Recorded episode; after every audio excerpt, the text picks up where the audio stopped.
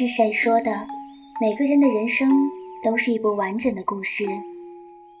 不到最后一刻，我们不会知道结局是什么。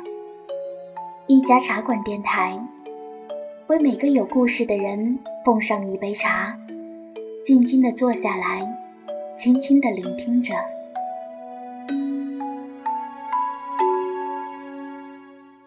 一段故事，一段风景。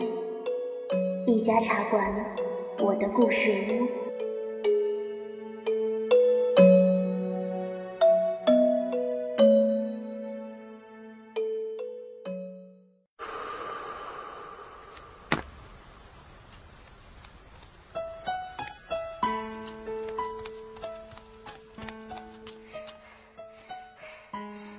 掸去你生活的尘埃，聆听我给你的温暖。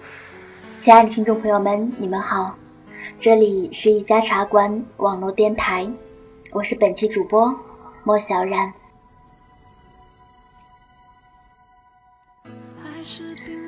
今天给大家讲一个故事吧，故事的名字叫做《你在此岸，我却爱你在彼岸》。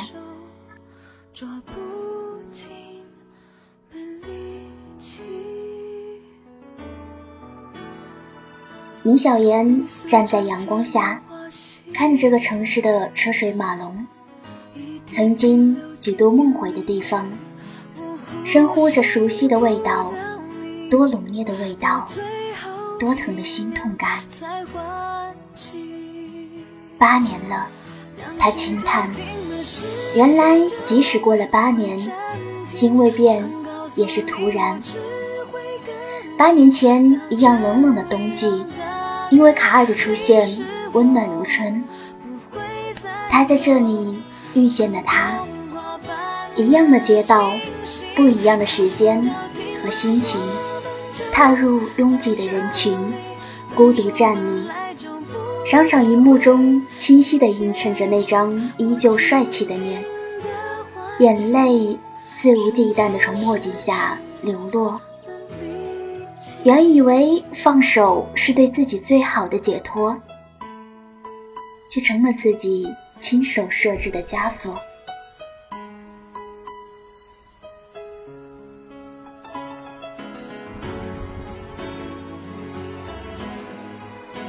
姐姐小莫说：“卡尔就是个花心大少，这个行业逢场作戏都不需要练习。”小妍。淡淡微笑，眼神却流露着幸福。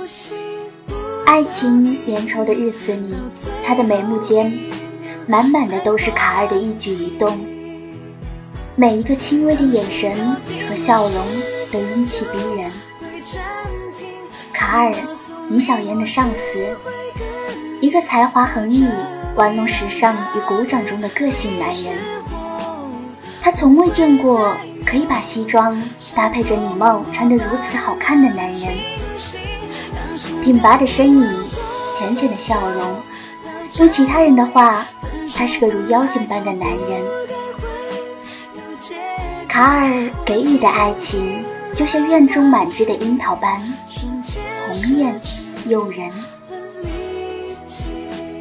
他抱着李小妍，轻轻地在耳边说：“你的温柔。”最吸引人。李小妍甜蜜地窝在卡尔的怀里，靠在他肩膀，听他闲聊家常，讨论工作。就算时间再长，有他的情景依旧历历在目，言语犹在耳畔。他曾经以为天长地久的爱情，却与风中叶。最终随风而去，也怪自己吧，那傲不可及的自尊。李小妍曾经这样想，叶的离开，也因为自己松了手。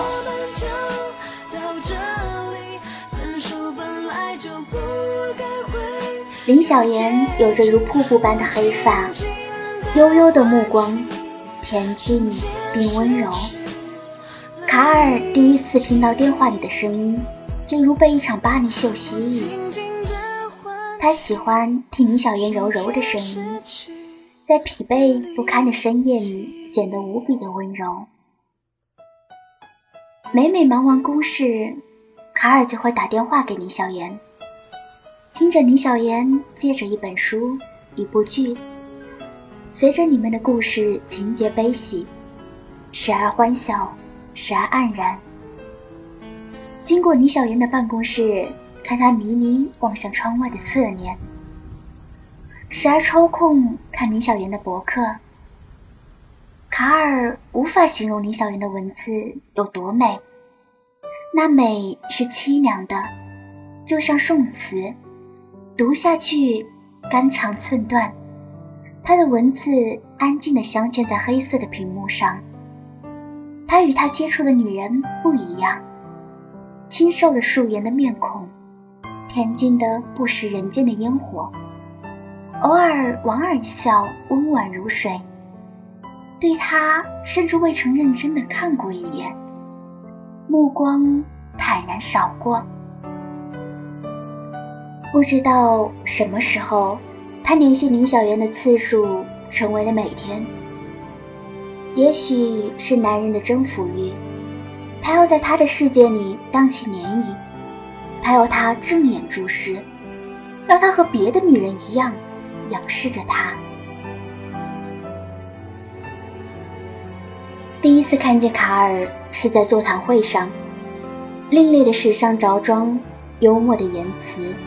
身为时尚圈内专业的人士，他在台上闪耀着耀眼的光芒。林小妍的心如同平静的湖水，投进一块大石，轰然巨响。这就是即将每天工作时间面对的男人。林小妍每天都会接到卡尔的电话，只是习惯性的汇报工作，再无多余的话语。接卡尔的电话，林小妍总是莫名的紧张。他是个伪装高手，想要迫不及待的去接，都略微迟疑的停顿。每每电话结束，他总会怔怔的呆坐很久，失落的依靠在椅背上。看着窗外。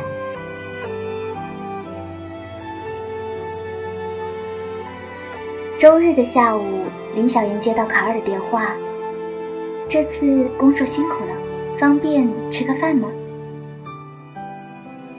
没有过多的惊喜，不过上司与下属礼貌性的交际。林小妍没有拒绝，他是个伪装高手。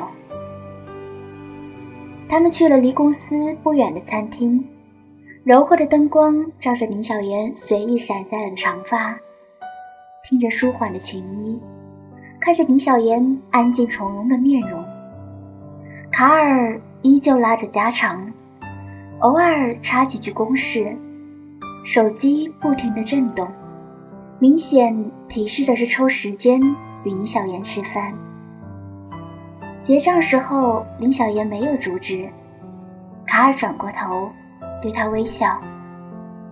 他拿着包，揽着他的外套，默契的像谈了长久恋爱的情侣。卡尔很少笑，李小妍不得不承认，卡尔的笑像春阳、春风、春日，更像毒药，落在你的眼里。身上，心中，煎熬着你，却又让你欲罢不能。他们去了江边，卡尔要拂去李小妍额前的发丝，李小妍明显一怔。他看着她好看的双眼，呆立着，任由他修长的手抚摸冰冷的额头。即将入冬的夜晚，这个时辰的江边。褪去了白天的喧哗，平静，人意寥落。他们坐在木椅上，抬头看着浩瀚的夜空，繁星如豆，一轮明月悬挂在天空。林小妍转头看向卡尔，帅气如他，应该不缺乏女人爱的。林小妍一直觉得，卡尔身边的女人一定很多，并且一个个都时尚有品味，都是很出众的女人。卡尔永远都是朝气蓬勃的。林小妍不说话的时候，他像个孩子般把帽子摘下来，用手把玩，并且调皮的向林小妍眨巴那双漂亮的双眼。看着人后这一面的卡尔，林小妍笑了，如夜空般绚烂。他远比他知道的要了解的多。他知道他深爱过，受伤过，那个叫娟的女人。林小妍看过照片，一个极美的女人，单颜梳妆的站在阳光下，安然浅笑。那一夜没有时尚圈的名人。更没有上司与下属。那一夜，李小妍像孩子跳上了卡尔结实的背，这是几度梦中的情景。他闻着他身上的味道，靠近他的耳机。卡尔喜欢独自留在偌大的办公室，他说：“只有这个时候静下来，才是做最真实的自己。”林小妍坐在他的身边。这个活在聚光灯下耀眼的男人，没有任何光环下的男神的模样更加的有魅力。卡尔不止一次说过，林小妍的唇有着完美的弧度。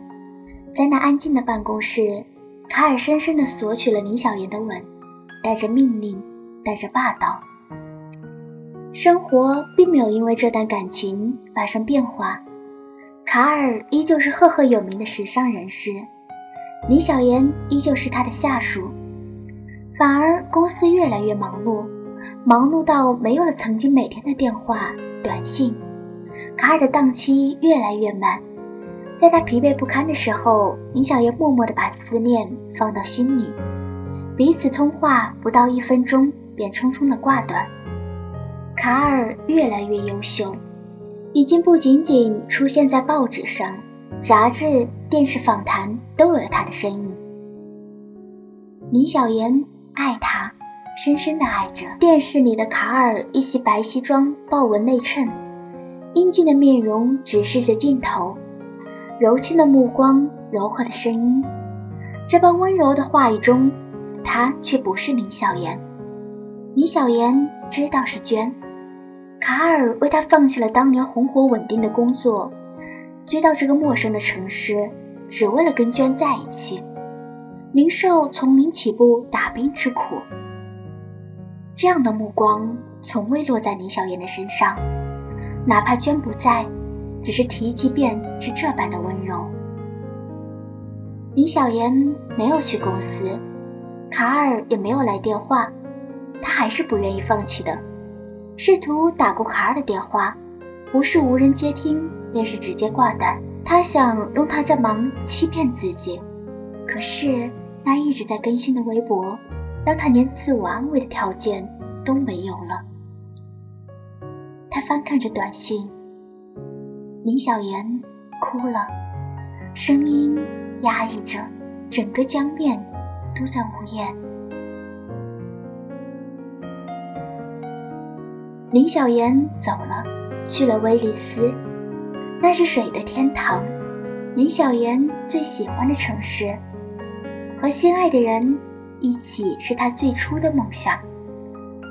关掉手机，换了号码，却留下了那张卡，那张存着他们信息的电话卡。